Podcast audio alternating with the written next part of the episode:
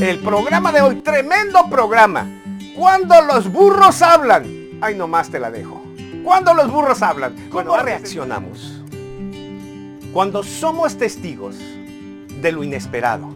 Es decir, cuando vemos o escuchamos algo que parece imposible que suceda, pero ahí estamos nosotros ahí y fuimos testigos y lo vimos. ¿Cómo reaccionamos? Cuando vemos lo que ni siquiera nos podíamos haber imaginado, ¿no? Un episodio similar sucedió en la historia hebrea. Un personaje bíblico, profeta, mago adivino, llamado Balaam. Su nombre significa glotón, devorador, forastero, que no es pueblo. Este personaje vive en los tiempos del Antiguo Testamento.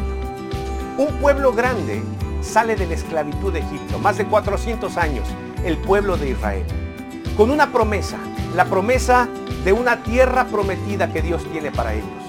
En su paso por el desierto, van arrasando a todas las naciones y los reyes que se oponen a este propósito divino.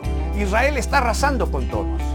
Pero al llegar a la región de Moab, el rey de Moab llamado Balak, no Balam, nuestro personaje es Balam, este es el rey Balak, empieza a temblar porque Israel está cerca.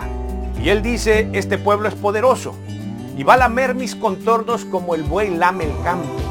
Así que, temblando, recuerda a este personaje, a este profeta o adivino,